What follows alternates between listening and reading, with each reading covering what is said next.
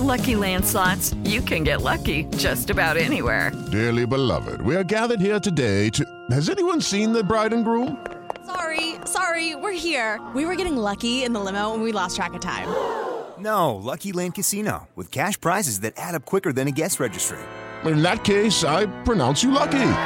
Play for free at LuckyLandSlots.com. Daily bonuses are waiting. No purchase necessary. Void were prohibited by law. 18 plus. Terms and conditions apply. See website for details.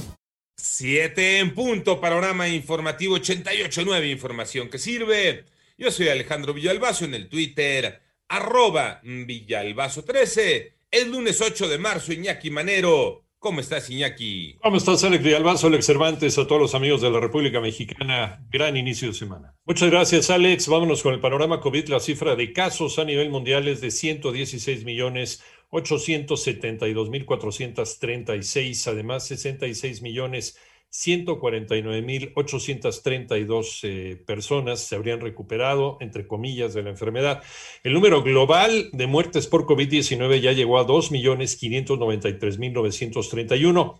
Un alto funcionario de la Agencia Europea de Medicamentos instó el, ayer domingo a los miembros de la Unión Europea a abstenerse de otorgar aprobaciones nacionales para la vacuna rusa de Sputnik B contra COVID-19. El panorama de la pandemia en México, Moni Barrera.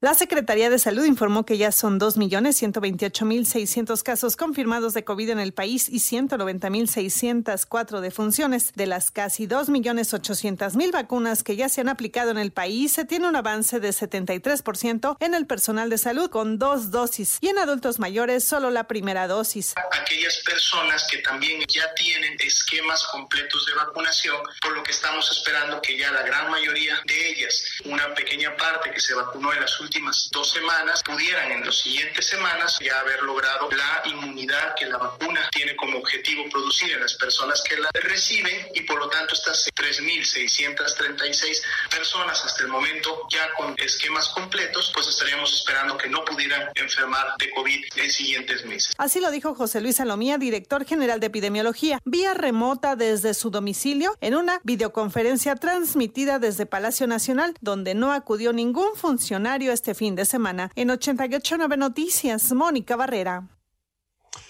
Y en el panorama nacional, el Instituto Nacional de las Mujeres remarcó su apoyo a las mujeres manifestantes luego de las críticas contra el gobierno federal por la instalación de vallas en torno al Palacio Nacional.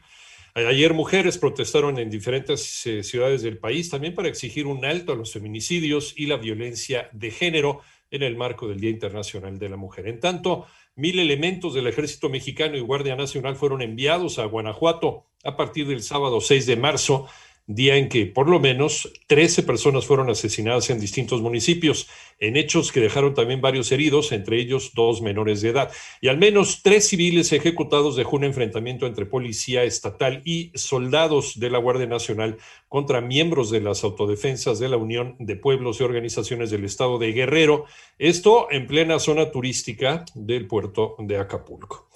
Y madres y familiares de víctimas de feminicidios lanzaron un reclamo, aseguraron que el muro instalado el pasado viernes afuera del Palacio Nacional es una valla de la vergüenza. Además, distintas organizaciones perdón, y colectivos coinciden en que con esa valla que rodea Palacio Nacional, la Catedral Metropolitana y el Palacio de Bellas Artes, el gobierno federal minimiza su reclamo de justicia, lo invisibiliza, dicen. Sin embargo, Autoridades esperan una jornada de manifestaciones sin violencia en este Día Internacional de la Mujer. Manolo Hernández. Durante la marcha por el Día Internacional de la Mujer se evitará la confrontación entre policías y manifestantes que muestran actitudes violentas, aseguró Marcela Figueroa, subsecretaria de Desarrollo Institucional de la Secretaría de Seguridad Ciudadana. Detalló que el objetivo es garantizar la libre manifestación y expresión de la protesta social, así como los derechos al libre tránsito e integridad de las personas que no participan en ellas. En caso de que haya personas que utilicen objetos peligrosos como bombas molotov, martillos, tubos, palos o cualquier otro objeto o arma que ponga en riesgo la seguridad y la integridad de las manifestantes o de las personas que transitan, se les solicitará con todo apego a los derechos humanos que las entreguen para poder permitir el libre tránsito. Como medida preventiva se han protegido 34 monumentos históricos y comercios con vallas para su resguardo. Serán desplegadas 1.700 mujeres policías, quienes estarán distribuidas a lo largo de la ruta. En 88.9 Noticias, Manuel Hernández. En el panorama internacional, la familia real británica volvió a quedar al descubierto en una entrevista del príncipe Enrique y su esposa Meghan Markle, donde confesaron haberse sentido atrapados en el Palacio de Buckingham. Incluso Meghan Markle dice, dijo contemplar el suicidio cuando estaba embarazada de su primer hijo, además de comentarios presuntamente racistas por parte de la familia real.